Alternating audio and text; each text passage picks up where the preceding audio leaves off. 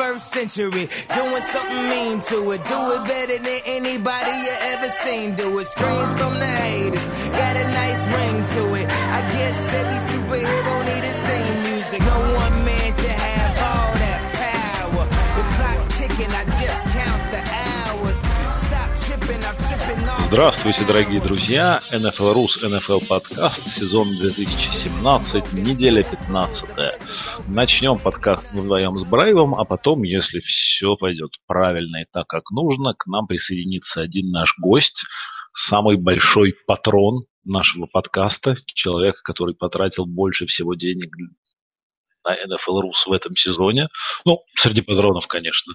Вот у нас появится возможность обсудить с ним и его патронство, и 15-ю, а может быть и не только 15-ю неделю NFL. А, привет, Брейв. Здорово. Да. Ну, давай, давай, давай же начнем обсуждать. И прежде чем мы начнем обсуждать, тут за полчаса до начала подкаста пришла телеграмма «Молния».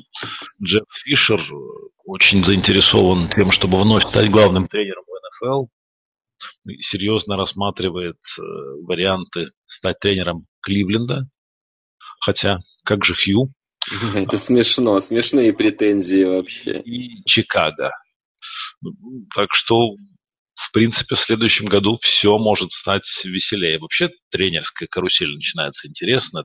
Пошла информация о том, что Марвин Льюис, тренер Цинциннати, собирается покинуть покинуть команду Бенгалс, и сразу же начались какие-то разговоры про Хью. Что ты по этому поводу думаешь?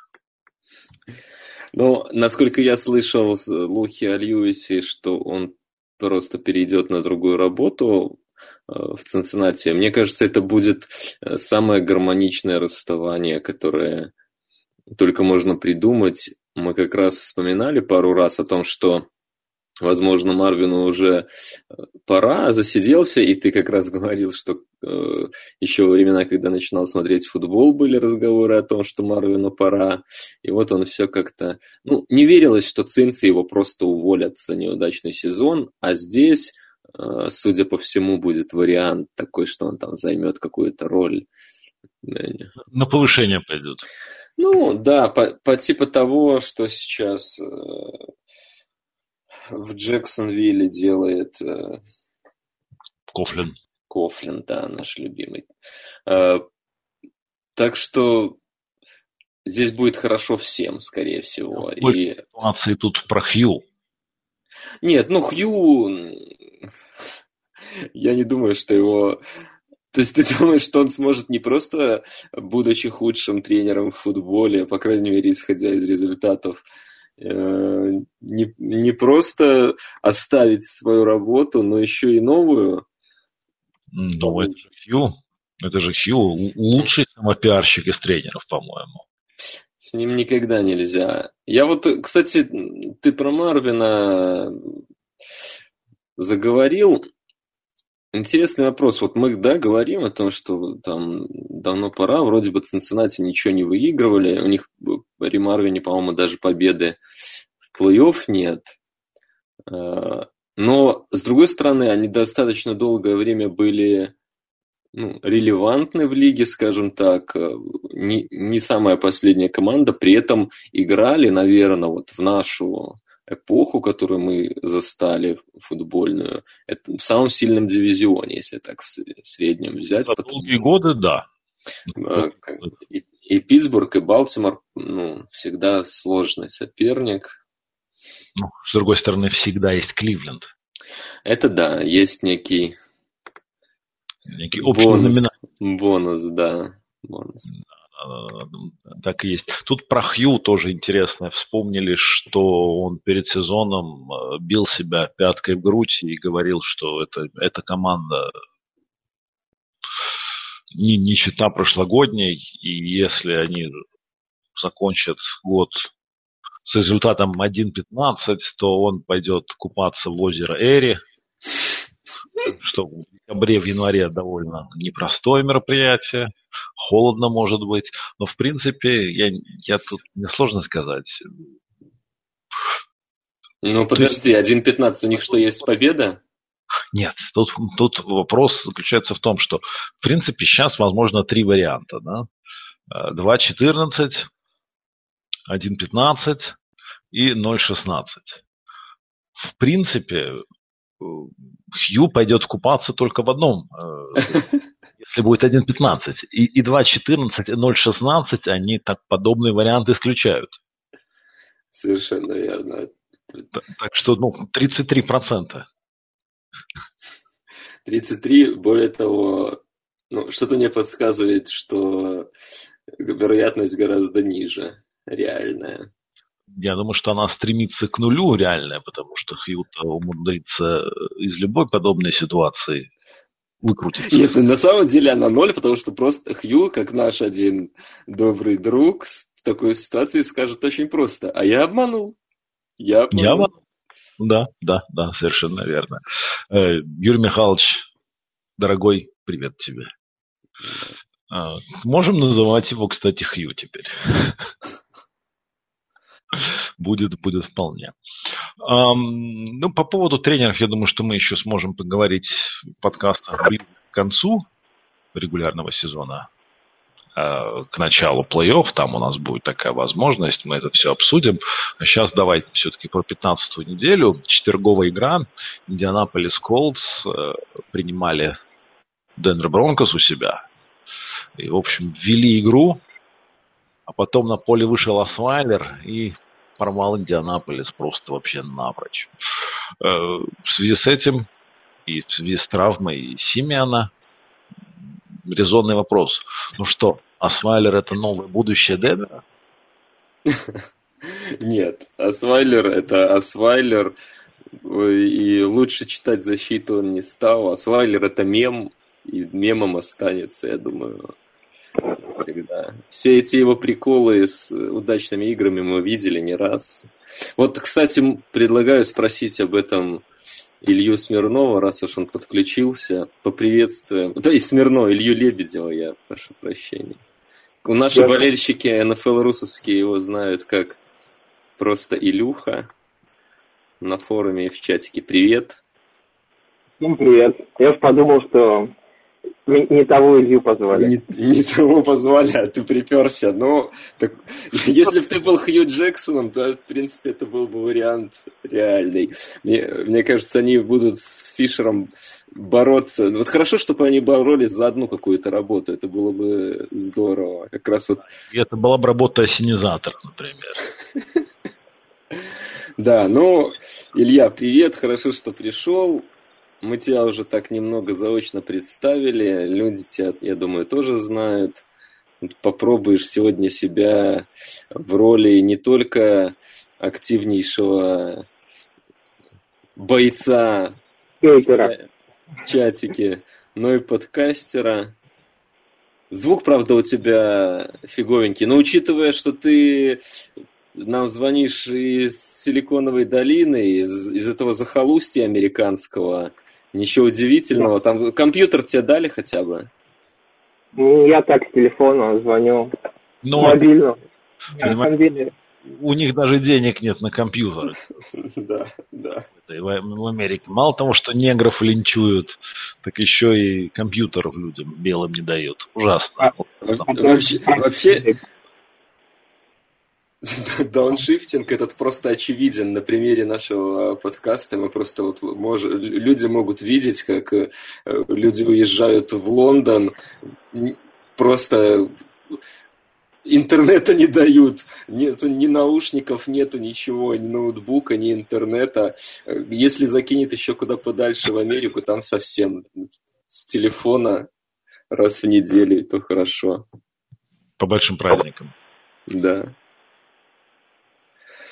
Ну ладно, давай попробуем мы все-таки что-то от Ильи услышать. Не знаю, как это будет, конечно, шум адский, но попробуем. Расскажи, Илюха, как ты... Я могу попробовать отключить гарнитуру, может быть, будет лучше. Давай, так делали люди. Сейчас меня так лучше слышно? О, это гораздо лучше. Да. Просто лучше. Гораздо. Расскажи, ты в перспективы Асвайлера в Денвере веришь? Нет. Я верю, что Асвайлер обладает теми же перспективами, как Тиба. Интернет-мемом. То есть ты думаешь, что и в Канаду Асфалер поедет, и вот то есть по полной программе? Ну, Тиба же не только в Канаду, он даже в Россию шансы имел попасть, так что... Ну, понимаешь, тут Зальцман нужен для этого. Ну, мы Сейчас... найдем нового. Киримову поедет, ну, кому нужен.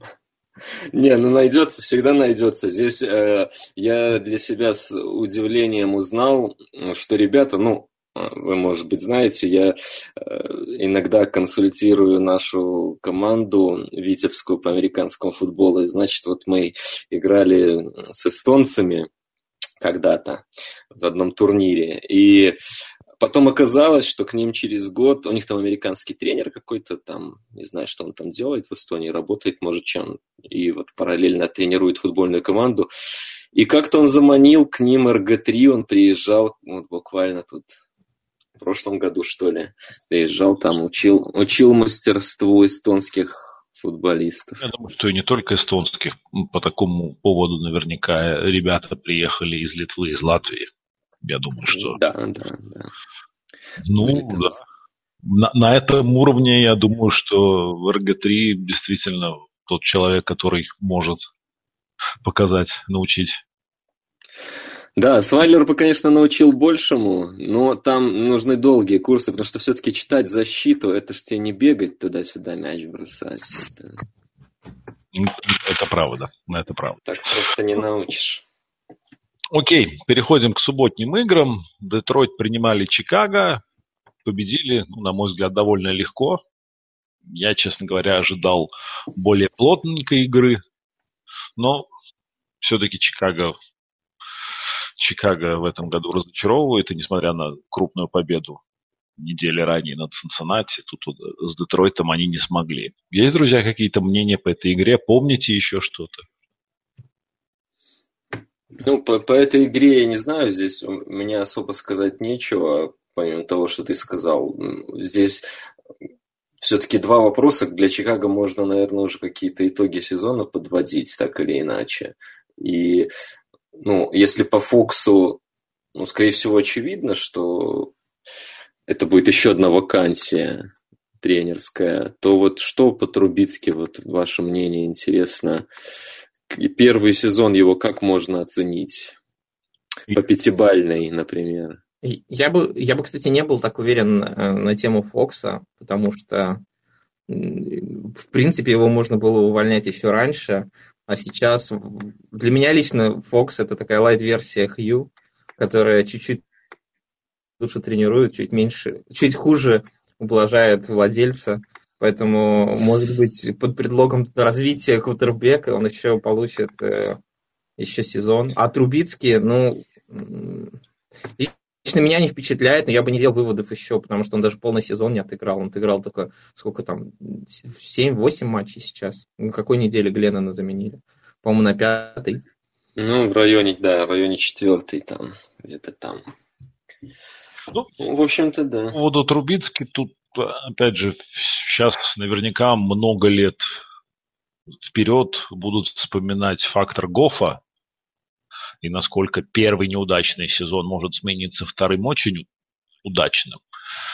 И вполне возможно, что Трубицкий с другим тренерским штабом, с другим нападением, с другими ресиверами сможет, э, сможет показывать гораздо более сильную игру мнения особенного по его поводу нет, потому что, правда, играть там особо не с кем. Э, я не очень верю вот в эту всю историю, что Коттербек в первый год способен делать всех своих игроков сильнее, чем они есть. Ну, я думаю, что единичные случаи, конечно, возможны, но там ну, много завязано и на удачу, и на партнеров, и на то, что там раскусили, не раскусили я не знаю, мнения по Трубински у меня, пожалуй, вообще даже никакого нет. Я не знаю, хорош он или плох. Этот год ну, мне ничего про него не сказал. Совсем. Ну, справедливо. Ты знаешь, вот э, упомянул Гофа, как только Илья стал говорить о том, что Фокс может быть зубами зацепится за эту работу, я подумал, что вот неплохо бы ему разыграть карту о том, что ну зачем молодому квотербеку тасовать тренерские штабы, это же очень вредно на старте карьеры. Я подумал, ну, в принципе, логично. Ну, то есть это то, на что владелец там может повестись, скажем. А потом ты сказал про Гофа через 30 секунд, и я подумал, что вот Гоф в этом плане-то э, свинью подложил многим таким ребятам, кто попытался бы эту карту я разыграть. даже не сколько Гоф, э, сколько тренеров. А тут история в том, что там худо-бедно Хью тренер атаки. Маквей тоже тренер атаки. А Фокс тренер защиты. И непосредственно Фокс для развития квотербека может практи- ну, ничего практически не дает. То есть тренерская стабильность, она тут не работает. Фокс не работает и не, и не учит Трубиский. Да, и, ну это вечная тема, какие лучше тренеры, защитные или атакующие. Там есть теории, что вот в, ну, в среднем по больнице, да, защитные тренеры, они там более дисциплинированные команды строят, они там, ну, свои какие-то плюсы есть. Какое-то э, как, время от времени такая нахлынывает волна о том, что должны быть специалисты по нападению, потому что они вот могут молодых, они могут э, какие-то идеи современные там воплощать в жизнь. И, ну, скорее всего, этот баланс в лиге сохранится, наверняка будут и такие, и такие, но э, вот пример, конечно, то, то, что сейчас происходит в Сан-Фране там и в, особенно в Лос-Анджелесе с Рэмс, это, конечно, ну, заставляет задуматься о франчайзе, у которых молодой квотербек, что вот возможно, самое главное даже не ресиверов ему дать, там, и линию, как говорится, а дать ему человека, который мог бы вот креативно подойти. Я не знаю, мне кажется, что это не важно, тренер защитный или атакующий. Хороший тренер – это гораздо больше вещь, более важная, чем то, с какой стороной он работает. Проблема в том, что таких нет, а вакансий-то будет очень много. Это правда. И сейчас я тоже про это думал, что много тренеров поувольняют, а увольнение это всегда и назначение. И кого назначат на эти роли? То есть, честно говоря, этот сезон особо никаких тренерских звезд среди координаторов не дал, мне кажется. То есть, может быть, в какой-то момент координатор нападения Канзаса э, Мэтт Надь или Наги, как они называют, как Наги, они да читают в Америке, э, э, вот он котировался достаточно высоко, ну тут и пример Пидерсона в, в этом самом Филадельфии тоже э, играл, играл роль. Но в целом я не знаю, есть ли какие-то звездные координаторы, может быть, я... Я вот сейчас подумал, а пошел бы Макдэниелс под Трубиски в Чикаго? Я думаю, нет. Знаешь, я не знаю, пошел бы он или нет, но э, хорошим ответом, Лаким, на твой вопрос, такой полуриторический, может служить то, что э, мы этот разговор уже несколько раз э, за сезон заводили, и каждый раз все сводится, пошел ли бы туда, либо туда Макдэниелс. То есть, в общем-то, очевидных каких-то кандидатов ну, э, действительно немного. В прошлом году был, и были Макдэниелс, в прошлом году был Шенахан. Ну, то есть, ну, Макдэниелс, он всегда присутствует где-то, но в прошлом году тоже, очевидно, был, был Шенахан. Угу. А тот же самый Маквей, он не был довольно очевидным. Потому что результаты Вашингтона, они были, ну, такие, ну, весьма своеобразные. И не всегда было понятно, чья это заслуга. Да, вот скорее или Грудена? Скорее вот это, потому что я бы сказал, результаты здесь вообще с координаторов-то спрос маленький. По игре там было видно, что Казинс, как раз-таки многие аналитики говорили о том, что он во многом продукт системы. Но как раз было сложно определить, кто там за что ответственен, потому что, ну, Груден-то, в общем-то, тоже там не последнюю роль играет. Он прекрасно работал в Да. Он прекрасно работал в Цинциннати, именно поэтому он получил эту тренерскую позицию. И, в общем, я бы не сказал, что он показывает себя плохим главным тренером. Согласен. Насчет Цинциннати, кстати, вот э, интересно, так, такое мнение слышал, что сейчас им будет легче найти замену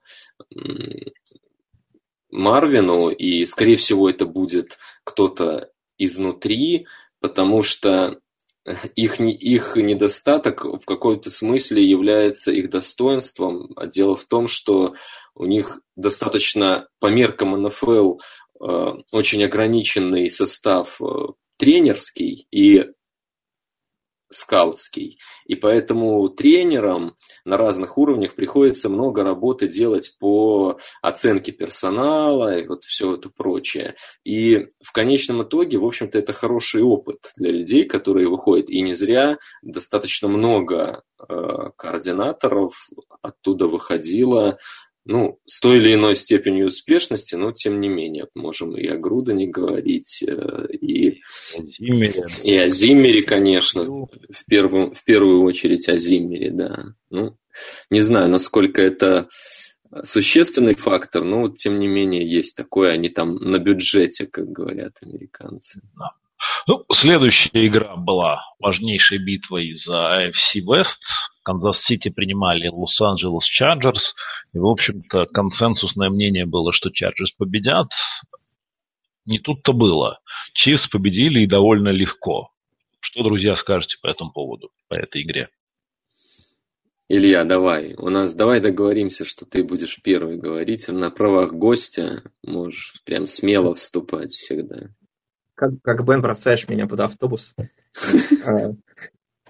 А, а, ну, мне кажется, это классическая игра Чарджерс была. То есть э, они любят по, по волнам взбираться и потом все зрительские ожидания радостно проваливать. То есть, вспоминая начало сезона, что как они проигрывали игры здесь, просто...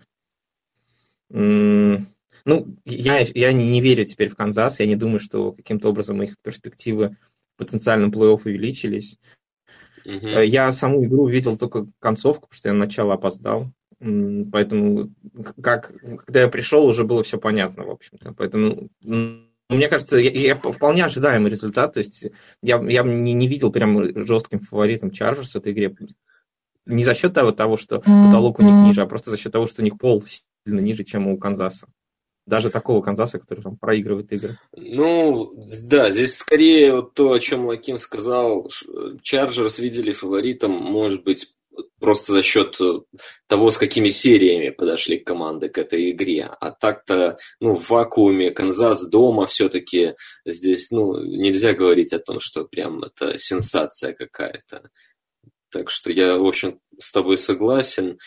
И то, что это типичный Чарджерс, тоже, в общем-то, Чарджерс вообще при, при болельщиках играть не, не приучено, то есть, а тут один из самых громких стадионов лиги. Да. Все так все так. И тут, ну вот, э, поневоле хочется вспомнить начало сезона, которой Чарджерс начали с четырех поражений подряд, и две совершенно дурацких, два дурацких поражения на первых двух неделях. И вот именно этих побед в конечном итоге в выигранных матчах им и не хватит для того, чтобы выйти в плей-офф, потому что вы оба правы. Проиграть в Канзасе, в принципе, не зазорно любой команде. Угу потому что это, это, это сложно играть, и Канзас команда не бездарная, но Чарджерс должны были обезопасить себя от вот этой осечки. Этого не произошло, и был для них матч плей-офф, и свой плей-офф они ну, проиграли. То есть это сейчас маловероятно. Конечно, могут они еще через wild card, но вероятность этого уже существенно ниже, потому что есть и другие претенденты о которых поговорим дальше. Баффало Биллс дома переиграли Майами Долфинс. Майами-то свой Супербол уже выиграли, поэтому им особо биться было не за что. И Биллс победили, и сейчас тоже серьезными контендерами на попадание в Wildcard являются. Я не знаю, аукнется им или не аукнется эта игра против Чарджерс, когда Питерман вышел на поле. Да, эта история вообще удивительная. В общем-то, если отбросить тот э, вот это помутнение, которое случилось с Макдермотом на тех пару недель, да, и все, что предшествовало э, Питерману, и все, что было позже, что же говорилось. В остальном-то он проводит очень крутую работу в команде, от которой ну, ожидали перестройки, а они, в общем-то, на фоне перестройки забирают, по крайней мере, то, что должны, там, и даже чуть больше. Так что вот он с какой-то точки зрения чуть ли не тренер года, а с другой точки зрения он совершил один из самых непонятных поступков вообще в сезоне. Все так. Я думаю, я думаю, это пример того, насколько сложная работа head coach, потому что быть экспертом в какой-то одной области мало, нужно уметь много всего, в том числе иметь soft skills, чтобы договариваться с игроками чувствовать раздевалку, потому что решение было, конечно, абсолютно идиотское, уже все постфактум это признали. А сам, сами Биллс, э, ну, я за них э, подтапливал с самого начала сезона. Я очень рад за Тайрода. За... Но в перспективе все равно верится с трудом. По шансам у них там все равно шансов сильно меньше, чем у э, Балтимора, потому mm-hmm. что сейчас игра на выезде против Нью-Ингланда. Ну, ну, сложно представить, что они эту игру заберут. Ну, справедливо, справедливо. Переходим к следующей игре. Каролина Пантерс принимали Green Bay Packers. Примечательная игра была тем, что вернулся Аарон Роджерс после травмы. И все этого ждали, и тоже тут консенсус говорил о том, что вот сейчас выйдет Роджерс, и Пейкерс понесутся, наш паровоз вперед летит прямо в плей-офф. В общем, Роджерс вышел и был не на высоте, бросил три перехвата дурацких, о чем он сам первый же сразу на пресс-конференции заявил о том, что ну, вот он сыграл плохо. А, два вопроса к вам, друзья, вот по поводу Гринбея. То есть, в принципе, ну, дураки мы были, что ждали, что Роджерс будет жечь, во-первых. А во-вторых, что теперь Пейкер сделать? Дать играть Роджерсу в оставшиеся две игры или зачехлить его, пусть полноценно лечится к следующему сезону? Илья, что думаешь? А, ну, если честно, я не ожидал, что Роджерс выйдет и сразу заж были, ну, потому что сложно себе представить, что человек после травмы, пропустив столько недель, внезапно выходит и э, разрывает всех. И я думаю... Это я подтверждаю, это ты говорил и до игры. Да, я думаю, ну, я думаю, вопрос не стоит у них так, что делать, потому что я думаю, это решает сам Роджерс. То есть, как говорит Ломбарди, вот если Роджерс захочет идти на полгода отдыхать, пусть идет. Если захочет играть, пусть играет. Поэтому Роджерс, я думаю, захочет играть, потому что ну, если он уже вышел, то, скорее всего, мне кажется, он захочет играть. Хотя, с точки зрения, наверное, перспектив команды, лучше его посадить, и чтобы играл Хандли. И, возможно, даже Хандли придется, э, смогут они за что-то продать. Потому что понятно же, что он не будет у них стартовым квотером. Ну, с этой точки зрения раз, а с другой стороны, даже в этой игре был момент, когда его там очень неплохо грохнули на правое плечо, и все обошлось, но все это прям очень по тонкому льду. Ну, здесь, конечно, гораздо виднее им там внутри, они же знают, какой у него статус по здоровью, может быть, э, риска никакого и нет. В таком случае его действительно будет очень сложно усадить на скамейку. Хотя для команды ну, это было бы оптимальным решением, наверное. Во-первых, я согласен, что хоть это будет и безумием, но кто-то, может быть, заплатит за Хандли хоть что-то. А, и, во-вторых, там они пик даже себе повыше выберут с Хандли. Ну, так не делается, опять же, в лиге, и, скорее всего, мы увидим подтверждение этому. Просто Роджерс выйдет и доиграет сезон до конца. Ну да. Ну, а по игре им, мне кажется, очень не повезло, то, что они попали на вот пик Ньютона, да. И, и на Олсона, который уже, видимо, от травмы оправился. То есть прямо такой под... И в целом, в целом они попали на Каролину, которая, я Лакиму неделю назад еще говорил, что вот э, прям напрашиваются они как э, команда, которая весь сезон была чуть в тени, то есть она не была слаба, но не о ней говорили весь сезон, но к плей-офф они накатят так, что будь здоров. Вот просто это прям вот видно. Ну, и, и здесь они попали на очень горячую команду. Роджерс, ну, очевидно, перехваты, я не знаю, как там, глупые, не глупые, но два перехвата он просто не добросил. То есть там все было, то есть это просто следствие травмы. И помимо перехватов еще несколько мячей он банально не добросил. И, конечно, это сложно перестроиться, ну, играя всю жизнь в какой-то определенный футбол, да, и зная, на что ты способен, какие броски вот ты их видишь, ты знаешь, что ты можешь там на 30 ярдов бросить с определенной силой нужной. Там. Э, но этого не можешь, просто по здоровью. И вот получаются такие игры, в общем-то. Даже не факт, что он сейчас не может их сделать. Просто для этого нужно что-то дополнительно делать. У него не было толком возможности понять свои силы. И правда, в этом смысле попался оппонент максимально сложный, играющий у себя дома на, на волне. Ну, я не знаю, сказал ли эта игра нам что-то новое про Каролину. Мне кажется, нет. Ну, только укрепило в том, что они вполне претенденты. А с травмой Венца там все стало открыто. И, ну, я вот, например, про- против любой команды NFC сейчас можно Каролину поставить, ну, с точки зрения шансов на, супер, на выход в Супербоул. Вот. Ну, найти аргументы, скажем, за Каролину будет очень Безусловно. просто. Против Безусловно. Безусловно. А, я не знаю, что, ну, есть ли смысл говорить про матч Кливленд-Балтимор? Нет. Я нет. знаю, нет, смысла нет. Окей, хорошо, да, договорились.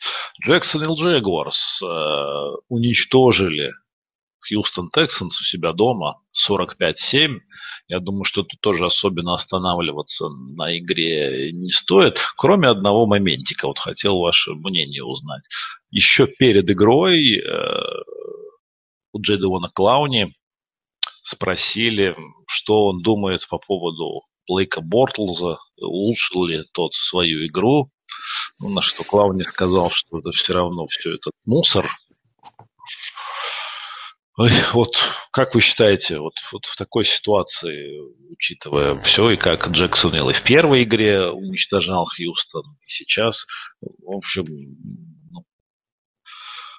насколько эти слова, они близки к реальности, и можно, можно ли что-то вот подобное вякать? Или ты имеешь право говорить все, что ты думаешь? Ну, ну они я... же игроки, как бы.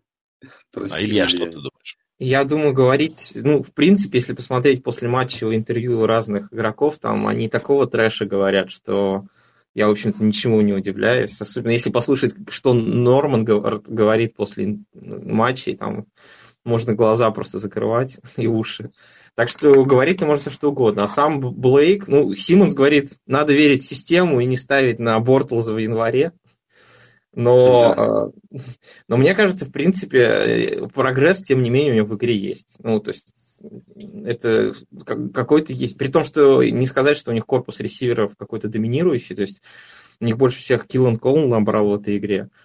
Ну, то есть, скорее всего, он их может в любой момент закопать, но то, что у него потолок каким-то образом вырос, мне кажется, отрицать сложно.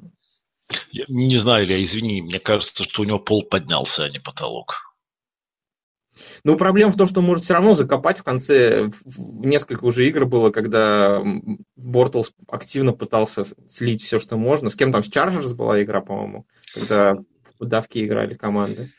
Он, он покажет свой пол и очень скоро. Ну, блин, тут с одной стороны ты прав, как бы глупо спорить, когда ты вот видишь э, такие результаты, но я думаю, что здесь скорее общая сила команды. Когда так все хорошо, и это на примере Кинома видно по Миннесоте, э, ну, он, он не бездарный квотербек, но вот ну, явно он не, не играл бы так, окажись он в другой команде, где в другой ситуации. Джексонвилл сейчас просто доминирует, они Фурнета снимают спокойно и не, не чувствуют этого вообще. То есть там настолько... Другие люди там игру делают. Ну, Бортлса задача не мешать, он всей своей карьерой доказывает, что это сложная задача для него в девяти случаях из десяти. Ну, может быть, он сейчас чаще станет не мешать, не знаю. Я, я абсолютно уверен, что он еще аукнется. Но о Клауне с одной стороны, конечно, говорить такое, когда тебя уже надирали и надрали еще раз, вряд ли стоит, но с другой, я тут с Ильей полностью согласен, я сам это сказал, это футболисты, и этим все сказано. Ну да, ну да, с этим, с этим сложно спорить. А что касается Бортлза, то вот э, вспомним нашего давнего товарища Сашу Щурова. Он всегда говорил, что в плей-офф хороши защита и вынос. Именно это есть у Джексонвилла. И мы помним не один пример, когда за счет защиты и выноса команды выходили в Супербол. Да. Некоторые даже что-то побеждали, но там и кутербеки играли хорошо. Вот, э, в принципе, нет, ну, возможно. недавний пример Бронкоста, он как бы подходит полностью. Потому что Пейтон играл там ужасающе просто. Это дорога, ну, опять же, кажется, да, дорога в чемпионшип э, игру, в принципе, для, Джексон, для Джексонвилля видна, мне кажется. То есть, если они третий посев занимают, они могут Э, и пройти и wildcard, и в дивизионал раунде попасть на Стиллерс. Стиллерс они уже побеждали. Ну, то есть это не, не что-то невероятное, мне кажется. Ну, я вам скажу, что, ладно, про это мы поговорим чуть позднее, когда будем обсуждать игру Steelers Patriots. Но вот про Джексона, я думаю, что не стоит забывать, что сменился тренерский штаб, и Даг Марон команду тренирует, а он, насколько нам известно, такой человек, э, который ратует за дисциплину, и Кофлин тоже за дисциплину. И, в принципе, в, подобном, э, в подобной среде как раз такой товарищ, как Бортлс, может быть сдержан и может быть э, может приносить минимальное количество вреда своей команде. Да, все правильно. Можно. Ну, это, это правильный, это как бы верный тренерский штаб для их ситуации. Да и для него ситуация изменилась. У него в карьере никогда не было такого, чтобы он мог не думать э, о том, что они отстают в счете опять, что над ним там смеется вся лига. Он все, обо всем этом может не думать. Он играет в сильной команде. Если что-то не получается, ты не должен рисковать, ты просто берешь сек, или выбрасываешь мяч, и все равно все наладится, вы спокойно их э, раскатаете. Поэтому все это наверняка сказывается. Просто попал. Это как будто там э, из Джексонвилля в Балтимор попасть просто вот в одночасье. Только здесь из Джексонвилля в Джексонвиль, ну, другой в этом году. Совершенно другая команда. И он ну, с ней да. изменился. Ну да. Переходим к следующей команде, находящейся в очень похожей ситуации. Миннесота легко обыграла Цинциннати. И Кейс Кином играет, конечно, получше, чем э, Бортлз в этом году. Несмотря на то, что Бортлз играет лучше обычного. Но все равно, вот мне кажется, в такой же ситуации Кином находится, что может исходить из принципа «не навреди», вот он и старается не навредить. Было очень интересно в этом смысле тоже посмотреть, когда вышел наконец-то на поле Тедди Бриджвотер, э, ну, какие овации были, и как сам Кинному зажигал и призывал стадион аплодировать Тедди. Это все, конечно, не так, не сказать, чтобы сильно клево закончилось, и первый же пас Бриджвотера был перехватен, но все равно это, это было приятно смотреть. Илья, что скажешь? Я как раз а, об этом хотел сказать, что мне этот момент тоже очень понравился. То есть, что объединяет, кстати, что Бортлза, что Кинома, то, что о них э, все отзываются как об очень хороших парнях, с которыми там готовы пить пиво, там идти куда-то. То есть, ну, в плане soft skills это им большой плюс. Но, мне кажется, безусловно, Кином играет увереннее. По крайней мере, за ним нет, не наблюдается таких проблем, что он в конце сливает, бросает абсолютно тупые там перехваты какие-то. Э, это большой плюс. Ну и да. Ми- Ми- Миннесота в их перспективах, наверное, и, и на несколько сезонов, даже там на 2-3, на этот сезон, мне кажется, выглядит даже лучше, чем Джексонвиль. Во-первых, у них есть выбор с квотербеков, во-вторых, э, у них прям, э, они прям пауэрхаусом идут таким серьезным в, в NFC, и с, с учетом Филадельфии, которая сейчас потеряла много в виде потери Венции, это, конечно, для них дорога, мне кажется, для Championship Game расчищена.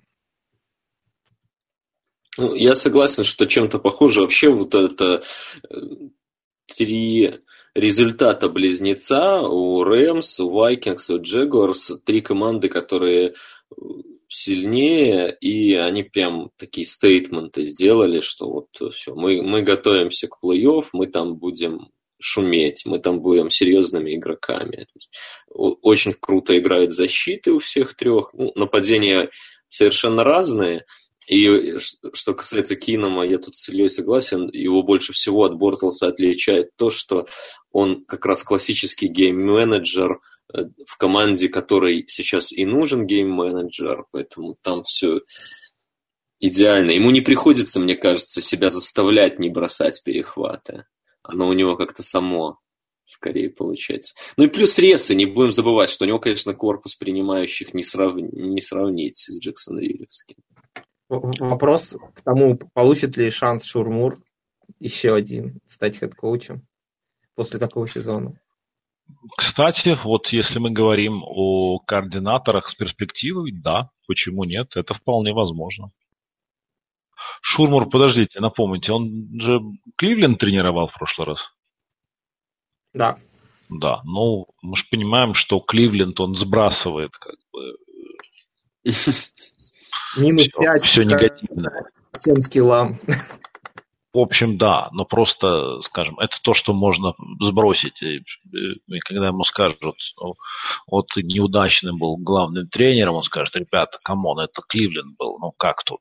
Откуда вообще? Ну, что это? Венец безбрачия практически. Главный тренер в Кливленде. Что все, все возможно, да. А, а да, это хороший, про Шурмура это хорошая история, интересная. Новый Орлеан принимал Джетс, победили 31-19, но, если честно, ну, счет не очень, э, мне кажется, не очень хороший для Сейнс. Играли, мне кажется, они довольно посредственно. И, скажем, если бы у Джетс Макоун играл, а не Петти, я думаю, что Джетс могли бы и зацепиться что за этот матч. Мне кажется, это не очень хороший звонок для Орлеана. Что думаете, Илья, что скажешь? А, ну, я с начала сезона так слегка подтапливаю за Орлеан. Мне очень нравится пара у них Инграм Камара, но что сделали Джетс в этой игре? Они смогли закрыть вынос. Ну, в общем-то, у них, в принципе, оборона против выноса неплохая, об этом говорили. Но в этой игре они очень долго сдерживали Камару, смогли сдержать. А, ну, то есть, Сейнс, да, они не показали что-то выдающегося, вытащили игру. То есть, мне кажется, Бриз показывает все-таки признаки старения, потому что у него происходят такие иногда броски, когда он не добрасывает э, мяч, и вот это как раз выглядит, как будто квотербек привык уже к своим возможностям, и иногда они его подводят. Но если в тот день, когда у них все сходится, мне кажется, Сейнс по уровню атаки одна из топовых команд. Если у них работает Камар, Инграм, Томас, то в принципе они могут обыграть, наверное, любого.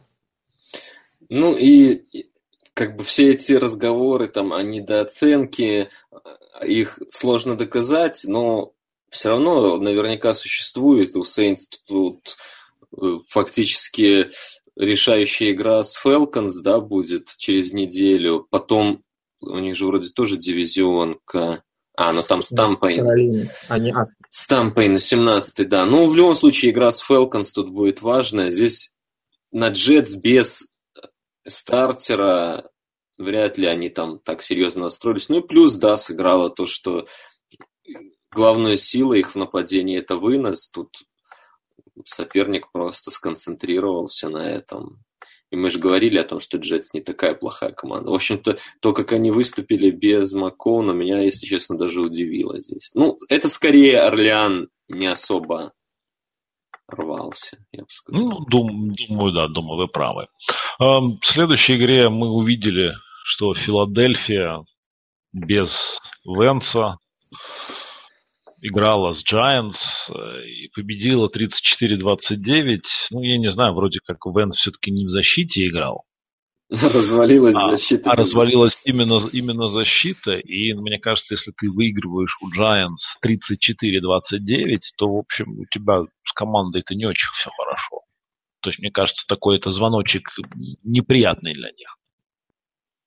И для Мне Шварца. Кажется... Кстати, если мы говорим про кандидатов на главных тренеров, вот Шварц, пожалуйста, еще один вариант. Фила – это, наверное, самое быстрое падение с ракеты хайпа вот в этом сезоне. После травмы Венца и после игры против Giants мгновенно во всех э, чатах там, все начали обсуждать, что уже никто не боится Филы, никто не боится к ним ехать. А, но мне кажется, тут точно так же можно говорить о недооценке э, Giants, потому что по сезону Giants были абсолютно днищенской командой, да. без перспектив. Поэтому я бы не стал делать выводы конкретно одной игре. Но они молодцы, что собрались, вырвали ее, потому что в конце там могли и проиграть. Но мне кажется, рано еще делать выводы о том, что Филадельфия все. В конце концов, то, что они набрали 34 очка даже с Фолсом, это, это мне кажется, важнее даже. Особенно учитывая, что у них и первая игра, я вот сейчас, я, я просто помнил, что у Венца была тяжелая игра с Giants. Он там сыграл Неважнецкий, я сейчас смотрю, да, они выиграли тоже с трудом 24-27, поэтому все равно дивизионка, и здесь ну, как бы, Нью-Йорк. Я не знаю, мне кажется, у вас проблемы, если Нью-Йорк Giants в 2017 году набирает против вас 29 очков. Ну да, это был лучший, лучший перформанс Giants в атаке.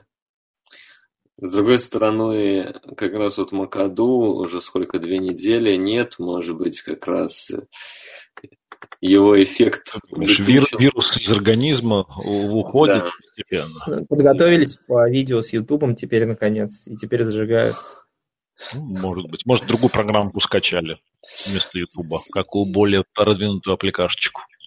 Фолс вообще такой классический классическую игру Фолса выдал. Мне его, конечно, трудно критиковать после четырех тачдаунов, и при том, что ну, защиту, в общем-то, лажала, а игру выиграл, выиграл нападение, так скажем. Но вот просто то, как он набирал эти тачдауны, то, как это складывалось, не знаю, и по его карьере, может быть, не скажешь, но вообще это один из самых везучих людей в лиге по, по крайней мере, в определенные отрезки своей карьеры. Потому что тот сезон был просто флючище, флюковый. И здесь просто такие пару тачдаунов, которые я бы, наверное, мог сделать. Где в 20 ярдах э, никаких соперников. Ну, посмотрим, как это будет дальше. Все равно я... Ну, для меня ничего не изменилось э, с точки зрения перспектив Филы, и меня Фол с этими четырьмя тачдаунами не обманул. Кто-то считает, э, король вот написал, что он себе контракт сейчас заработает большой. Ну, посмотрим, может быть. В какой команде? Ну, в какой-то другой команде. Да, ну да. Ну, может быть. Ну, поглядим. Следующая игра Вашингтон-Аризона. Честно скажу вам, друзья, она мне запомнилась только тем, что вот Ларри начал сдавать. Потому что в последнем драйве весьма неплохие пасы ему пасовал Габбард, а Ларри выронил как минимум два, и благодаря этому Аризона не смогла серьезно продвинуться на поле и обыграть Вашингтон. А больше, если честно, нечего добавить по этой игре. Илья, что-то скажешь? Я, к сожалению, видел тоже только концовку. Я да, вот только один кэч помню. Как раз не кэч, как раз, а как раз дроп от э, Фитджеральда. А, по-моему, почти там в редзоне уже был, что ли. Это в редзоне надо.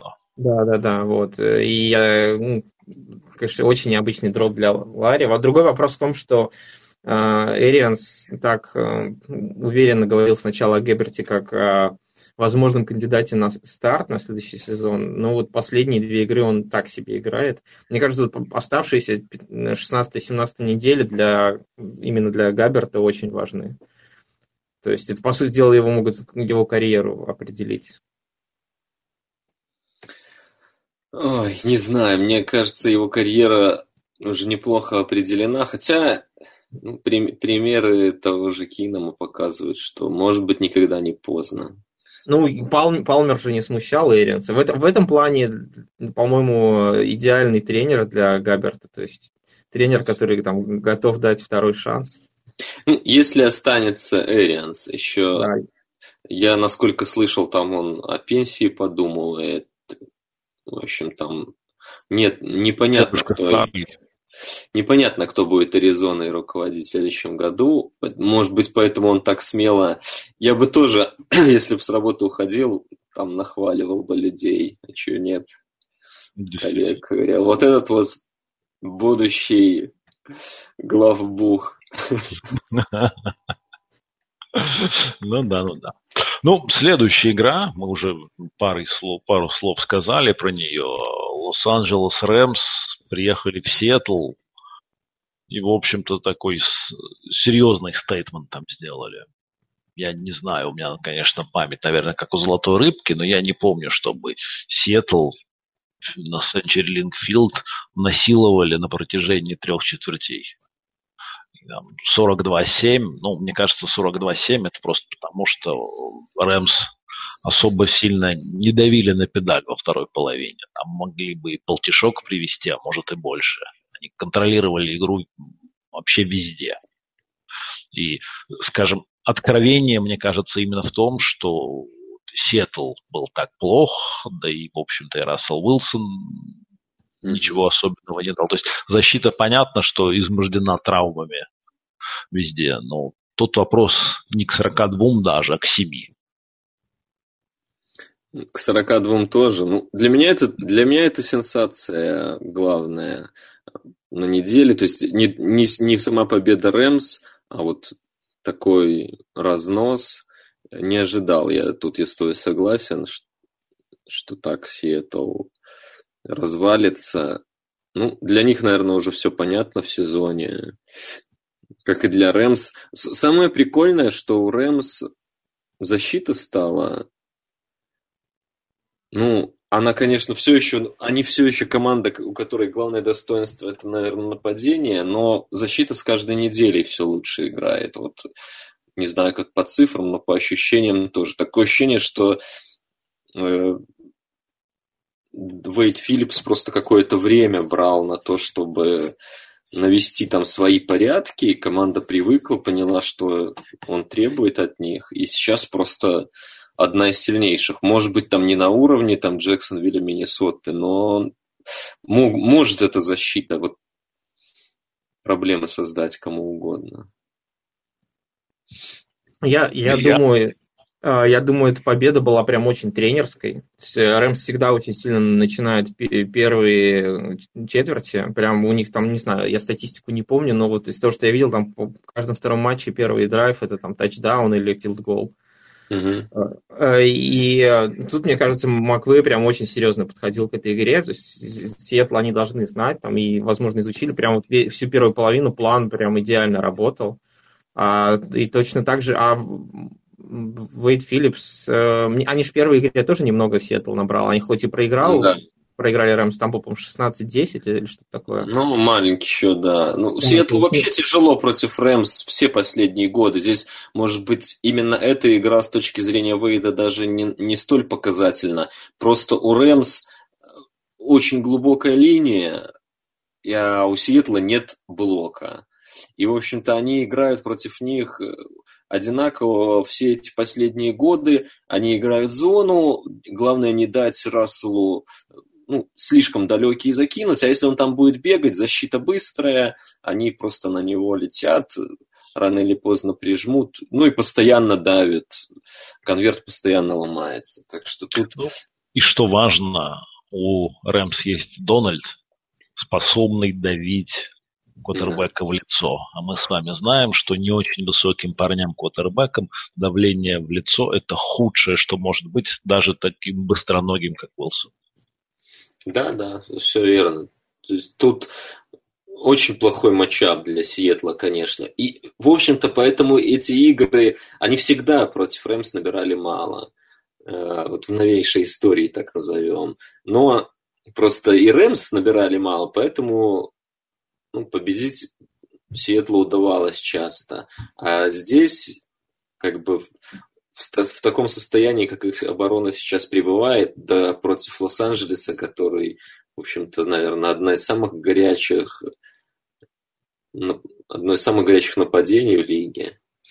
Да, при этом они выносом, там не набрали по 250 ярдов, по-моему. Да, Герли, Герли в этом году просто что-то невероятно. И при всех, э, конечно, дифирамбах Маквею и той разнообразной пасовой игре, ну, очевидно, что там все работает, потому что работает вынос. И вот этим похоже на Атланту. Я вот с самого начала сезона говорил, что мне очень напоминает, может быть, не схематические нападения Маквея, но идейно это вот все из той оперы. А каждый плей цепляется за предыдущий, там, за какой-то другой. Это называется система атакующая, а не отдельные плеи. Да, и да, тут, и, конечно, и это работает. Сильный вынос помогает всегда. В так... Если ты хочешь долгие драйвы, то здесь хороший вынос. Тема. В этом плане, мне кажется, как раз-таки это стейтмент в первую очередь для Маквея, потому что он показал, что если а, у команды противника есть какие-то там системные проблемы, то они могут именно реализовывать план именно конкретно вот в эти проблемы. Потому что вот первую половину плана работал, мне кажется, на 100% вообще. Ну, конечно. Я вам должен сказать, что очень жаль, что Венс получил травму. Безумно жаль. Потому что тогда плей-офф в NFC был бы совершенно эпичный. Но и с учетом травмы Венса плей-офф будет просто совершенно безбашенный. У нас есть Рэмс. Все равно, какая бы ни была Филадельфия способная у нас есть mm-hmm. Миннесота, у нас есть Орлеан, у нас есть Каролина. И все это... И Атланта. Ну, Атланта, ну, я понимаю, но, скажем, Атланта в этом году ничего такого интересного не показывала, но в целом, ну, мне кажется, что вот замес будет совершенно фантастический. Я убежден, что мы увидим такие игры, каких мы не видели давно. Ну, ну по крайней мере, по вывеске. Плей-офф уже начался. Сейчас тут последние там три недели футбол в NFC просто отлично идет. Да, и, честно говоря, на, на фоне этого забылись э, наши стенания о том, как, как все плохо. С, с другой стороны, э, ВФК, конечно, Wildcard Round будет эпичный с, с, друг, с другой. Ну, давайте сейчас про это тоже поговорим. Вот Сан-Франциско в очередной раз победили, и Джимми Джи победил с помощью филдголов Теннесси Тайтанс. И мне кажется, что Теннесси, вот они, конечно, в плей-офф-то выйдут, но они будут самой ужасной командой в AFC. Мне кажется, что Балтимор на данный момент сильнее, чем Теннесси, и мне кажется, что в Теннесси все-таки пора менять тренера. Ну, ну во-первых, они... Вот, вот, вот, подожди, давай Илью послушаем, он все-таки там к месту события максимально близко, в отличие от нас с тобой. Вот как, как там вообще на Сан-Францисчине-то? В, Сан- в Сан-Франциско все в экстазе от Джимми Джи, Джимми FG, как мы теперь его называем. Да, Джимми FG, да, Джимми Филдгол. Э, ну, лично я как бы очень скептически к нему относился, как Андрей знает. вот, но последний, последний драйв вот этой игры меня, наверное, покорил. То есть это, это выглядело как лучшие образчики Том, Тома Брейди, наверное. То есть четкие пасы, прямо отличный драйв был. Ну, то есть перспективы Сан-Франциско, наверное, с, с хорошим главным тренером, с появившимся квотербеком очень, наверное, радужные. Еще, если, если если Джимми Джи еще добавит э, людей, персонал в э, онлайн и в э, ресиверов, потому что на самом деле корпус ресиверов тоже пострадал, потому что Гарсона нет, там играют люди типа как Робинсон, э, Трент Тейлор, то есть там не, неизвестные особо личности. Но, то есть, мне кажется, в следующем году Сан-Франциско может сильно пошуметь уже. Я думаю, могут бороться там за что-то типа 9-7, 10. Да, есть... Во- вообще никогда не знаешь. Вот как раз примеры э, Джексонвилля и Лос-Анджелеса показывают, как по щелчку просто все это может поменяться. И то, о чем ты сказал, квотербек и тренер, в общем-то, больше ничего и не надо. Это Я... практически гарантия в долгую, на перспективу, это практически гарантия, что команда будет в плей-офф регулярно, практически гарантия.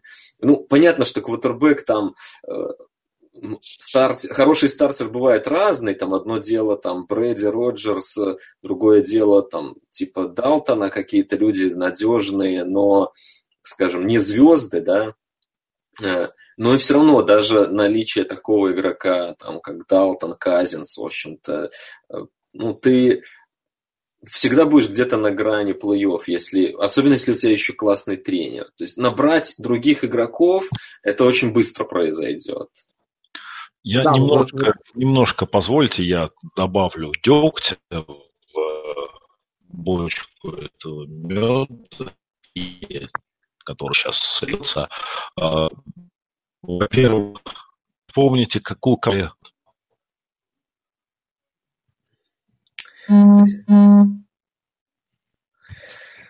Потерялся да, Это, если что, это Локвуд. Да?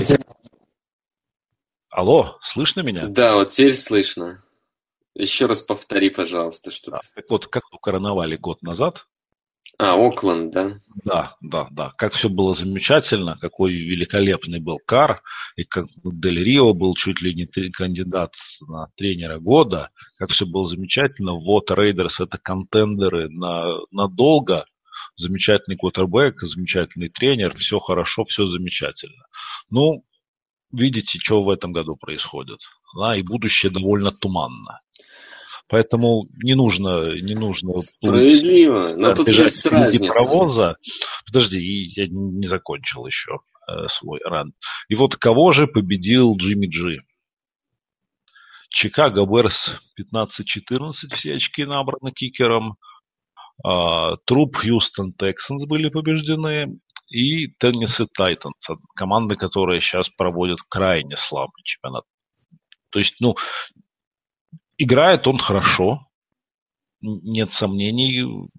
Видно, что человек прошел школу Патриотс и был там прилежным учеником. И то есть все это может говорить о перспективе. Мы видели, как Шенахан работал раньше.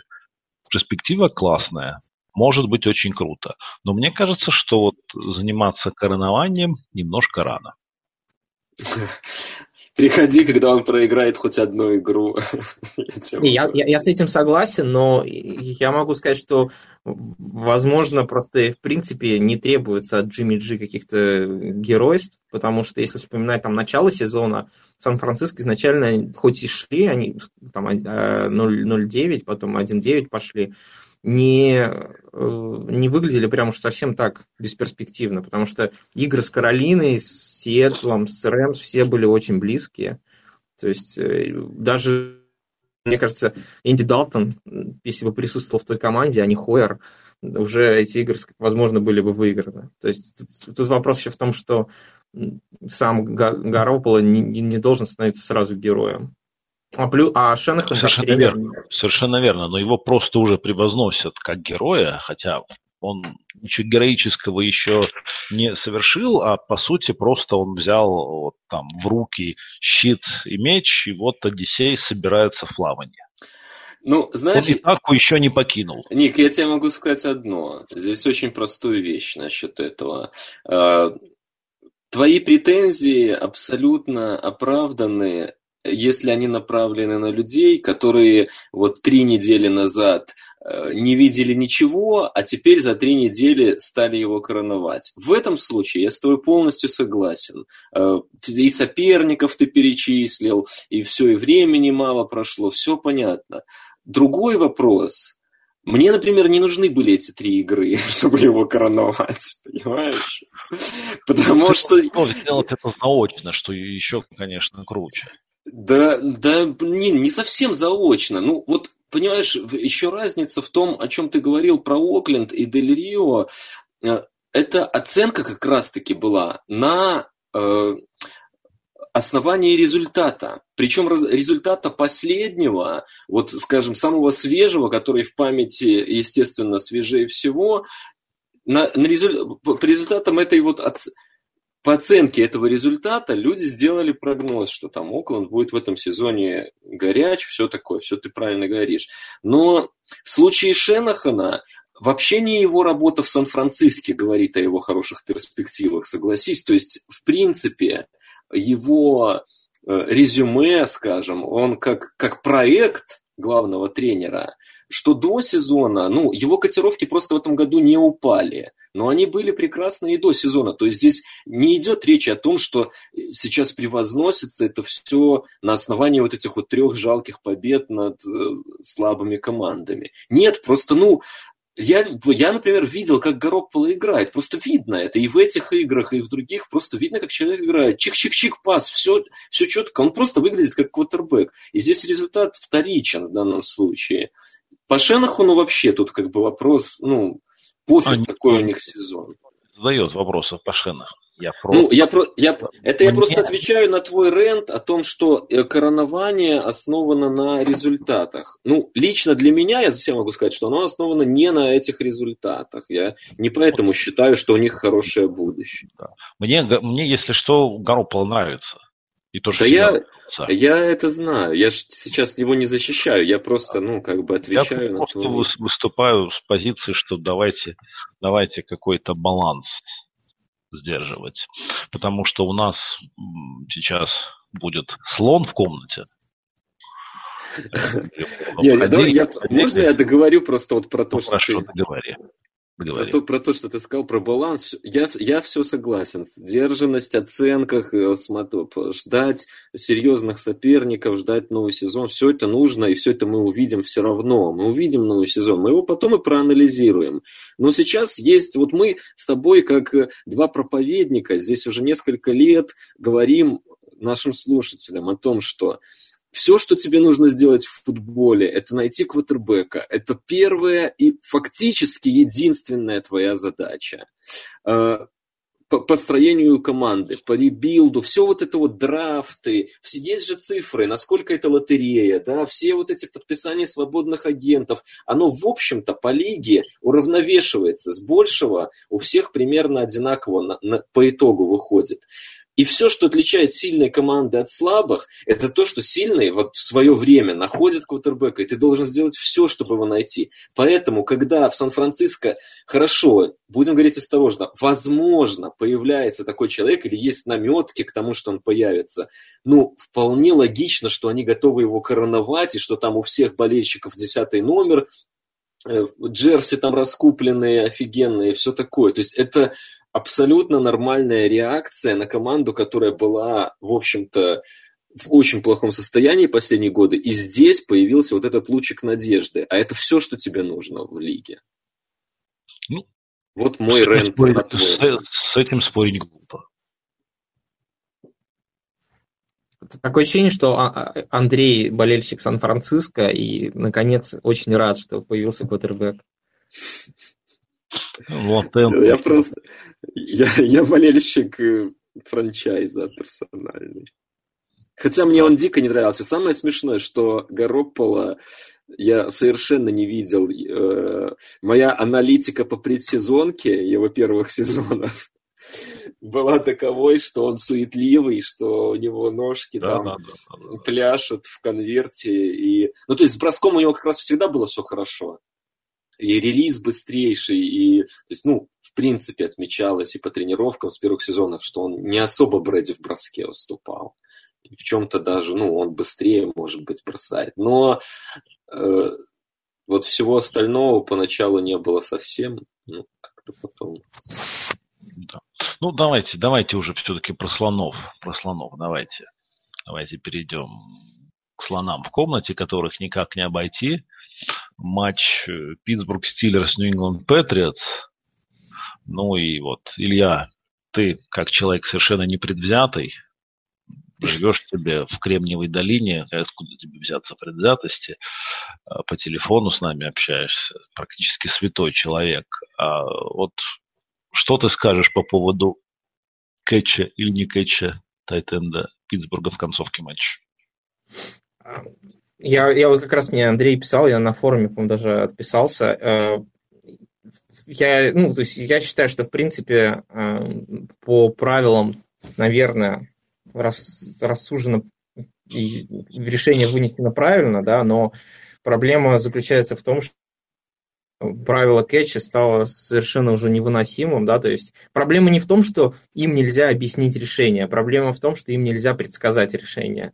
И вот это, мне кажется, главная проблема. И, по-моему, вот как раз-таки в подкасте в этом, в Pardon My Take обсуждали, что в 99 году был прецедент, когда, не помню, кто, ресивер Баффало поймал мяч, коснулся земли, и э, тогда это не засчитали как кэч, и с тех пор приняли решение, что можно касаться в процессе ловли земли мечом, но для этого нужно его зафиксировать. Вот мне кажется, что, возможно, не стоит вообще это правило вернуть, что при, каса... Э, при ловле, в процессе ловли нельзя, в принципе, касаться мечом земли. Но я понимаю прекрасно вообще весь гнев болельщиков Питтсбурга. С другой стороны, э, понятно, судьбу эпизода в итоге, судьбу матча в итоге другой эпизод решил. Поэтому Тут можно, конечно, просто найти выход гнева и говорить, что судьи виноваты, но в конечном итоге виноват э, не меньше сам Бен. Со своим... Ну, ты понимаешь, что тут, можно сказать о том, что если бы судьи правильно зафиксировали тачдаун, то того бы следующего эпизода бы вообще не было. И я, я в этом году на, а, к подобным отношениям, э, к подобным решениям отношусь как э, к погоде. То есть ну, судьи, судьи решили, значит, вот снег идет, или дождь, или вот солнышко. Ну, что еще делать? Ну, да. Тут, ну, на, мой, на мой взгляд, я этот уже смотрел матч, э, именно этот момент уже смотрел mm-hmm. потом в повторе. Я скажу так, по ходу игры, вот как идет момент, я был уверен, что это тачдаун как только я увидел первый повтор, мне сразу стало понятно, что, ну вот, ну, я не знаю, люди говорят, что они не понимают правила кэтча, ну, на мой взгляд, все очевидно. То есть, если ты вот смотришь на этот эпизод, вот ты его видишь в повторе, очевидно, что кэтча нет. Ну вот очевидно, что, что судьи все последние там, 3-4 года, они судьи трактуют этот момент именно так. И тут, ну, говорить просто совершенно не о чем. По правилам принятым и постулируемым в последнее время, это никак не может быть кетчем. Потому что совершенно очевидно, что мяч, коснувшийся земли, после этого стал, стал метаться, что называется. Изменилось его положение относительно рук, относительно тел. Ну, о чем тут говорить? Ну, с другой стороны, я считаю, что правило само по себе довольно дурацкое, хотя менее дурацкое, чем другое, о котором чуть позже скажем. Но это по, по современным правилам, по современной трактовке приема мяча, это был совершенно точный инкомплит. Это был точный инкомплит, и э, с, говоря вообще о правиле кэтча, есть такая модная фраза «никто не знает, что сейчас кэтч», э, и... Это вранье. Ну, это только отчасти вранье. В этом есть э, зерно правды, но здесь относительно этого момента интересно другое, что вот э, правила кэтча, там много всего, там на самом деле много условий, много разных игровых ситуаций бывает. Там есть моменты типа э, футбол мув, да, футбольное движение должно быть у игрока, моменты, которые действительно нелегко оценить, и моменты, которые, как говорят, на усмотрение судьи, да, но в этом моменте самое-то смешное, что использовалась как раз та часть этого правила, которая, вот, на мой взгляд, самая очевидная, и что вот точно не надо менять, это вот правило касания земли. Оно простое, и ты, я с тобой абсолютно согласен, что когда ты увидел повтор, ты можешь сразу понять, какое будет решение. Оно... Да, я а... не понимаю всего этого ранта в Твиттере да. и везде. Мы не понимаем, Абсолютно. что кэч, мы не понимаем, что кэч. Ну, не знаю. Либо люди настолько тупые, либо нет. Я в девяти случаях из десяти могу четко сказать, какое решение будет по как, по видео когда происходит касание земли, да, и поэтому я как раз и считаю, что нужно больше вот таких э, правил, где есть четкие критерии, гораздо сложнее с футбольным движением. И здесь, возможно, как раз вот именно этот момент такой резонанс вызвал, такое недовольство, потому что вмешалась э, линия зачетки. И как раз вот к следующему моменту, который ты наверняка там приберег, да, в вашей игре, уже можно сразу зацепить, потому что, на мой взгляд, это вот звенья одной цепи, это разные правила совершенно, разная суть, но э, их кое-что объединяет. Э, произойди вот это, то, что произошло в открытом поле э, с Джеймсом, вопросов бы вообще ни у кого не было. Конечно. Вот так как здесь была линия зачетки, э, говорится о том, что, возможно, он все-таки поймал мяч до и был контроль а потерял он его уже в процессе э, пересечения, то есть пытаясь занести тачдаун. Я, есть, убежден, именно... я убежден, что так оно и было. То и есть... если бы это было в поле, он бы не вытягивался как струнка, он бы просто упал на, на газон, зафиксировал бы мяч, и был, и был, был бы просто прием. Конечно, то что, то, что это происходит на линии, оно дает о себе знать, и ребята хотят э, и не очень заработать зачем. зачем Джеймс это пытался сделать, учитывая, ну, что еще было полминуты. Ну, ну слушай, мама... ребята любят тачдауны заносить. Нет, но здесь я все-таки, Илья, с тобой не согласен. Тут э, оставлять команду на пол ярда, это все хорошо, конечно, но пол ярда это все равно не гарантия, не тачдаун. Э, тут у них на тот момент шел вопрос о том, чтобы Победить или, или пробивать филд. Плюс, плюс они все-таки выходили вперед на 4 очка, и оставалось бы там у Брэди 50 секунд или 30. Ну, ну да, ну то есть там не было такой уж большой разницы, если взвесить риск не набрать это, эти 7 очков, которые ты не... То есть то, что он там тянулся, у меня к нему вопросов нет. Здесь, может быть, будут доработаны правила, и гораздо обиднее как раз, и гораздо нелогичнее это вот правило с тачбэком, вот там действительно есть о чем спорить, потому что в одной ситуации ты вылетаешь в аут, и это просто, и теряешь мяч в, в, в процессе, это просто fumble там э, вне поля и твой мяч, а в другом случае, когда ты уже прямо у цели, ты делаешь абсолютно то же самое, но мяч переходит сопернику. Вот здесь правило действительно, да, я готов готов назвать его дурацким там и требующим что-то делать. Знаешь, сейчас вот ты, ты правильно сказал, в Твиттере прям волна, что делать, что делать с правилами. Барнвелл целую статью написал, как исправить ситуацию с, с этим кэтчем. Хотя на самом деле вот это правило Земли очень логичное и очень правильное. Надо Все. просто разобраться с зачеткой. Здесь вот э, вносит, вносит свои... С правилом, с правилом приема все очень просто. Ну вот, э, ребята,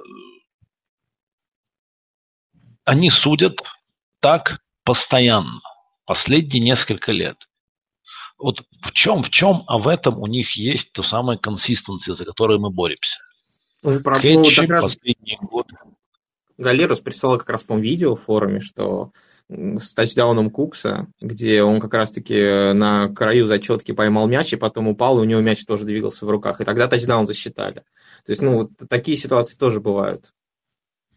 Нет, они, естественно, бывают, как и они в всегда бывают. В простейших моментах, да, судьи могут ошибиться там. Это, естественно, будут ошибки, но я с Лакимом согласен с тем, что именно эта часть правил весьма последовательно судится в последние годы. И не знаю, что обидно, мне обидно другое, то, что исключительно обсуждение, и мы, и мы этим же самым занимаемся уже 15 мы минут. Реагируем, реагируем на то, что на то, Понятно. люди. Ну, при том, что это была совершенно офигенная игра. Просто, это ну это вот правда. Илья, мы уже это обсуждали, он тут со мной не согласен, у него там есть свой список лучших игр сезона, э, в который не попадает э, матч э, Нью-Ингланда с Питтсбургом, но, по моему мнению, была просто офигенная игра, концовка, да, ну чуть смазана, но зато вот, и с точки зрения интриги и то, как Брэди там получил этот мяч, и все знали, что он пройдет и сделает этот тачдаун, и он сделал. И соперники, в общем-то, были достойны друг друга. Они не делали э, там по три перехвата каких-то, да, то есть э, играли все играли хорошо просто. В это был футбол высокого уровня, на мой взгляд. И Питтсбург, Питтсбург очень удивил защитой. Ну, скорее даже не удивил, но удивило то, что они наступили на горло своей песни. И то, о чем им говорили все диванные аналитики все эти годы, что попробуйте-ка вы не играть зону против Брэди, потому что ну, это просто не работает. И они играли мэн-то-мэн, и это работало. И, и в противовес э, какое-то время понадобилось. В первой половине Гронк был не так заметен, во второй половине, когда уже просто Нью-Ингланд разобрался с этим, увидел, что делает Питтсбург, ну, они решили, если мэн-то-мэн, то мы будем бросать на человека, который просто делает мисс-матчи, и Гронк, конечно, в одно лицо просто вторую половину разрывал. То есть звезды играли как звезды. Ну, я не знаю, что тебе, Илья, могло не понравиться в этой игре. Мне просто вот... Мне, ну, во-первых, мне не понравилась игра Patriots.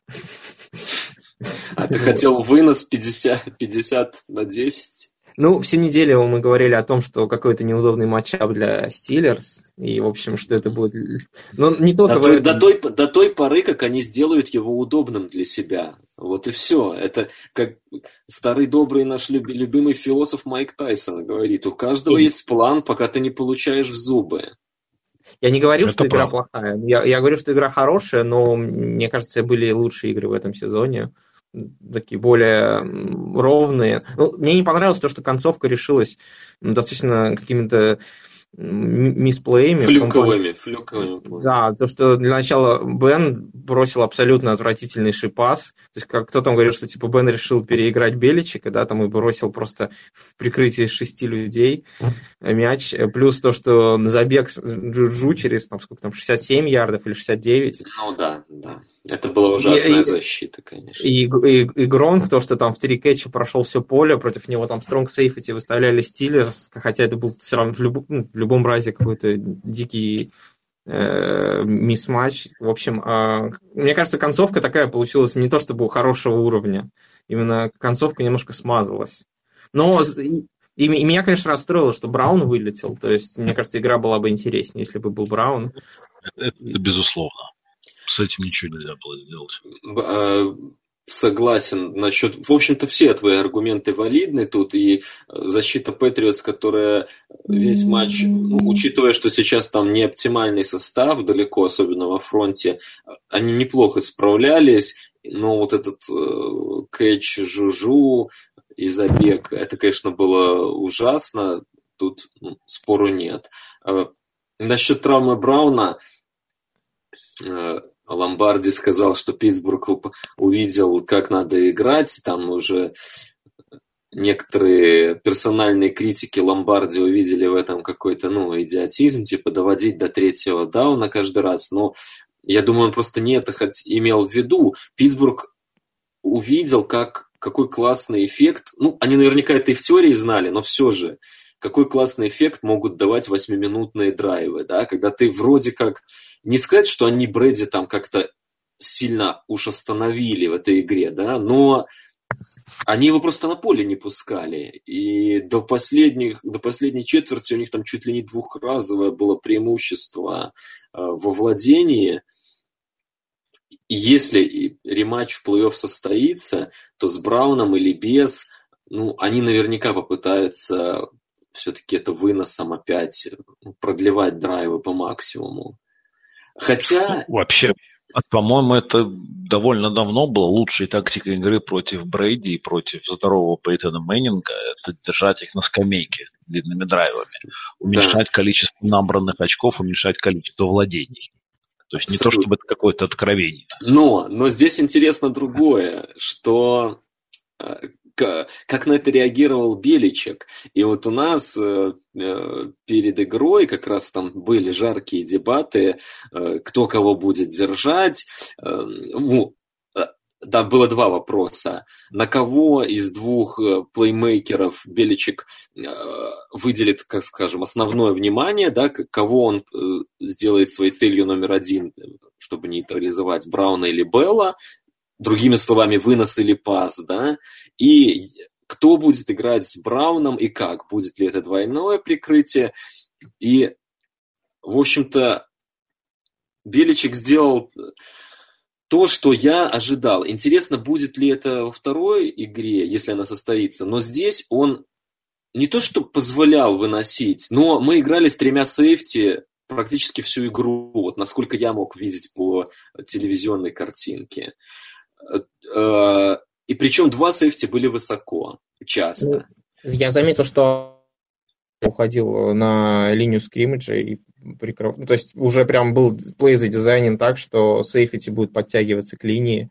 То есть... Да, ну, естественно, будет подтягиваться, если их трое. Ты не оставишь троих еще и сзади, когда у тебя еще три корнера на поле. То есть, ну, понятно, что кто-то из... Но, тем не менее, это супер легкий персонал. И Чанг с Маккорти и Хармоном были на поле много. Надо посмотреть просто, сколько плеев, я не уверен. Ну, вот, может быть, мне такие розыгрыши бросались в глаза. Но я видел как раз легкий. И корнера было трое. И с Брауном играл Батлер, и сверху был практически всегда сейфти. То есть план Беличика не поменялся от того, что у Белла такой там доминирующий сезон. Он все равно считает, что больше шансов э, не пропустить много очков, это сдержать э, пасовую игру и Брауна. Ну, Белла уже там как получится. Конечно, не идет речь о том, что специально давать ему выносить. Но я просто про то, что вот этот план, Ник, который ты говоришь, достаточно очевидный, да, вынос, долгие драйвы, ну, не похоже, чтобы Беличек прям вот был против этого плана. То есть он для себя что-то в такой игре тоже находит. Потому что командам все равно приходится, да, это длинные драйвы, но тебе все равно нужно набрать очки. И ты количество драйвов для себя тоже уменьшаешь. И защита Патриотс, она далеко не сильная, но если у нее что-то есть, так это умение вот в концовочке, там, в красной зоне что-то ну, отзащищаться. Ковырять, я понимаю. И вот, вот что концовка как раз и показала, в общем-то. Не существует, не существует ну, постоянно работающих рецептов в футболе. Мы можем говорить о концепции решения, но все равно оно в конечном итоге сводится к экзекьюшену. Справедливо. Ну, мне, мне очень хочется увидеть э, рематч, и вот именно с точки зрения тренерской работы, потому что здесь ее было очень много. И Питтсбург, вот то, как они сыграли, наконец, Мэн, и наверняка ко второй игре они от этого не откажутся, и, может быть, по подумают, как, что еще с Гронком при этом делать. Э, и то, как э, Беличек вот выбирал, как останавливать защиту Питтсбурга, это все очень интересно. Просто, ну, хочется, чтобы именно эти две команды встретились. Хотя ты правильно сказал там про Джексонвиль. Наверняка может... А, Илья сказал, да, что он Питтсбург может, в общем-то, ну, обыграть, ну, как уже... Джексонвиллом-то интересно, если Патриотс проиграли эту игру, они бы проигрывали тайбрейкер Джексонвилл. И была бы велика вероятность, что Патриотс были бы, имели бы третий посев и поехали бы э, в плей-офф играть Джексонвилл. Так что эта победа для Патриотс весьма важная. Ну да, да. Ну, плюс Не, ну, посев... Типа, куча, куча травм, э, боевик нам действительно очень нужен. Плюс говорят, что у Брэди похоже, что у него там растяжение ахилла, потому что выглядел на самом деле он не очень. Там если не стата немножко, да, стата немножко обманывает за счет последнего драйва с Гронком, если ее убрать, то там, в принципе, не очень хорошо выглядел Брэди. А это правда. Ну, с этой игрой это тоже все понятно. Э, ну, Окленд, с одной стороны, оправдывает мои надежды и проигрывает все оставшиеся игры, но не, не в том стиле, как хотелось бы. Конечно, мечталось, чтобы был вынос, чтобы Дебриуса товарищи выгнали. А тут вот такая, такое поражение и с неким налетом э, контроверсии. То есть понятно, что там, с, с фамблом кара, ну, это просто дебильное правило, потому что не может и не должно быть такого, что вот наличие этого линии зоны, что оно настолько меняет владение. То есть это, это, это просто дурацкая история, с этим ничего не поделаешь, но мы в этом году уже столько раз говорили, что не важно.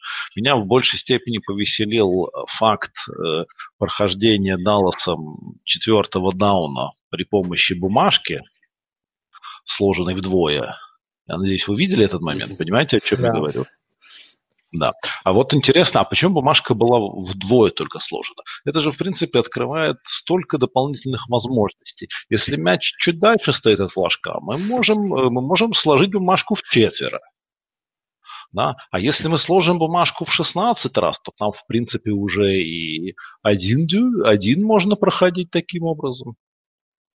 То есть, ну, вот где, где мы останавливаемся? Бумажка должна, должна проходить вот целиком, или сложенная, или сложенная дальше. А если должна просто бумажка, какой плотности она должна быть? Там 80-чка, соточка, 150-ка.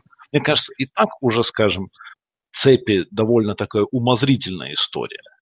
А когда мы начинаем туда включать сложенную бумагу, и все это на фоне того, что изначально мяч попадает туда, куда он попадает, просто на глазок судьи, да, который да. стоит достаточно далеко от эпизода и, ну, определяет, ну, действительно на глазок, где должен лежать мяч. А после того, как он его положил, да. мы начинаем точнейшую технику использовать. Причем вот просто так вот. Э, рояль в кустах в виде сложенной бумажки появляется из кармана Джина Старатора, и вот э, ну, я, я думаю, просто судьи не ожидали такой ситуации уже действовали немножко по наитию, да, и, то есть такая бумажка попалась под руку, дали бы там, мерили бы картонкой. Но а я, по... я согласен с, с тем, что точность, в принципе, определения спота изначально настолько э, ужасная, что там такая огромная погрешность, что споры об этом вести как-то нет особого смысла. Ну, здесь надо просто определиться. Если мы продолжаем определять так, как определяем, то и вот в момент выноса цепей нужно, ну, в общем-то, есть судья, вот посмотри, достает, не достает, все, скажи свое мнение просто, без всяких бумажек, потому что изначально все равно поставили мяч туда, где он должен стоять по, мнению, по мнению судьи, совершенно верно. Поэтому и здесь мнение вполне, лично меня, меня бы удовлетворило, мнение кого угодно. Я бы там не стал под разными угля, углами рассматривать, проходит там лист или нет. Или вот, второй вариант. лист это уже дебиль, дебилизм, на мой взгляд. Просто дебилизм. Ну, не знаю. Я, я тут, наверное, серьезно склонен согласиться, что они просто попали, не знали, что им делать. Хотя должны знать, наверное. Ну, второй вариант. А, а, а чего не знать? Ты не можешь как бы определить с достаточной вероятностью, что мяч э, прошел эти 10 атом. Значит, он их не прошел. Тоже, да, да, можно. Ну, я говорю, я бы делал просто, скажем, судья смотрит и говорит, да, да, нет, нет. Либо делать уже какую-то технику, наверняка когда-то мы к этому придем, там, датчики. В общем-то, поставить датчик в мяч, мне кажется, ну, это вообще не будет проблемой. Ну, это, сейчас, это сейчас это, уже это не проблема. Куча, куча проблем мы избежим. Ну, говорили об этом. И даунов, и с эндзоной конечно. И в, в теннисе он прекрасные повторы прям идеально работают. Просто 5 секунд, и ты все видишь. Да. Я, Слушай, я... О, чем, о чем мы говорим? Даже в сокере начали вот что-то такое делать. Да. В сокере. Я удивляюсь, что никто не догадался посмотреть сбоку на, на просвет, если просвет между мячом и цепью, точнее стойкой цепи. Ну, ты понимаешь, тут же э, стойку-то цепи можно тоже под разным углом ставить, и в зависимости от этого там тоже проявляется разное. Да, об этом тоже говорили, что там криво держали, бумажка сложена, в общем. Но это цирк, конечно. Не, ну на самом деле, вот а, то, что мы говорим о... Мы уже три момента да, обсудили Э, касательно судейства, и мы можем над НФЛ потешаться э, в плане там никакой-то непоследовательности, вот этих листочки, все такое, но э, нужно отдать им должное, это лига, которая готова идти на изменения.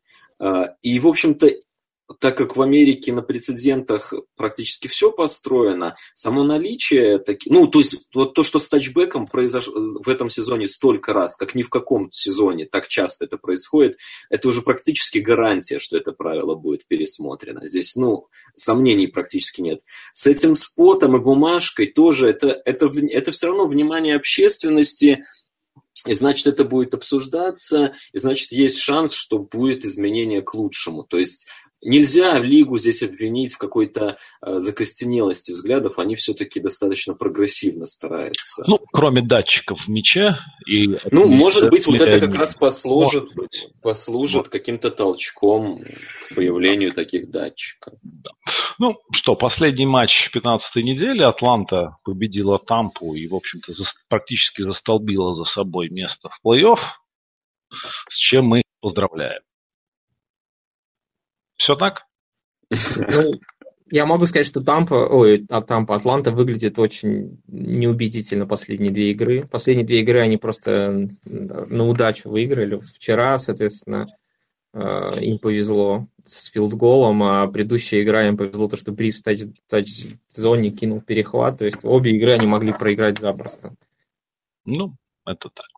На 16 неделе, на мой взгляд, игры все так себе. Ну, более-менее интересная игра Новый Орлеан против Атланты, но это больше интересно с точки зрения посевов, чем что бы то ни было другое.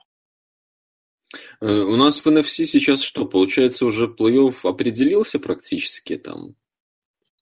Ну, шестерка команд. То есть три с юга и три победителя дивизионов, так? Ну, насколько я понимаю, что да.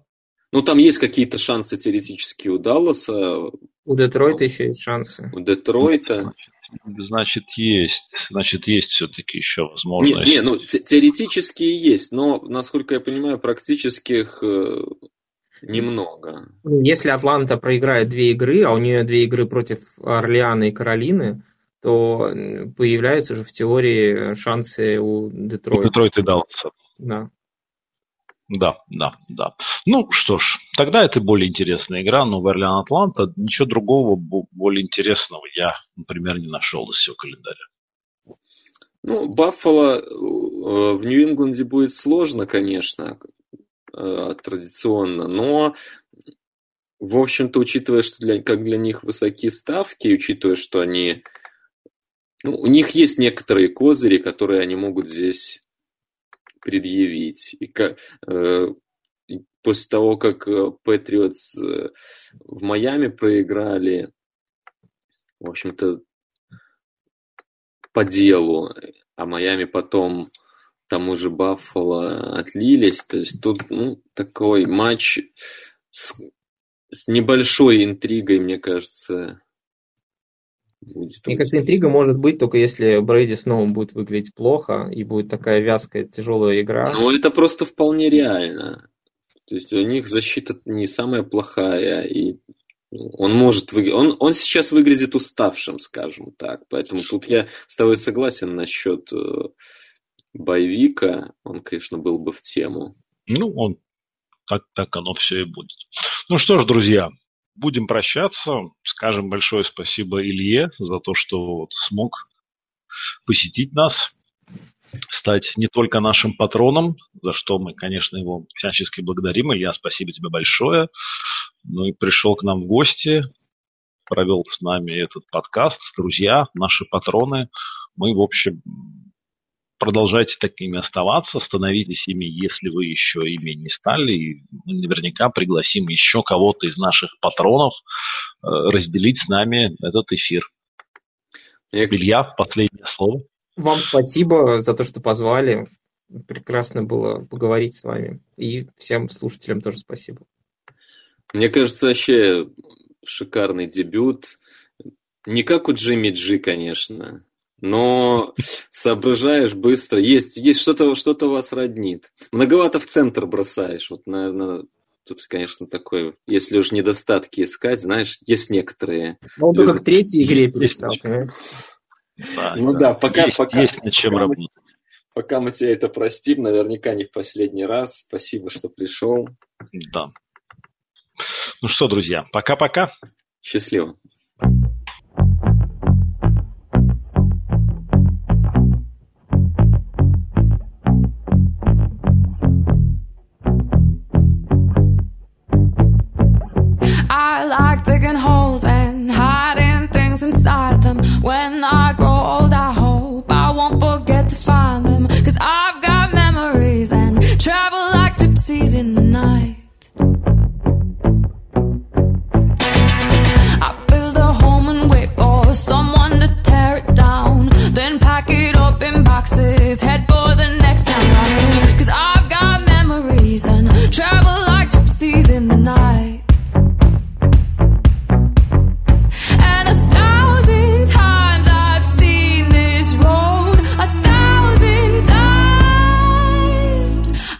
No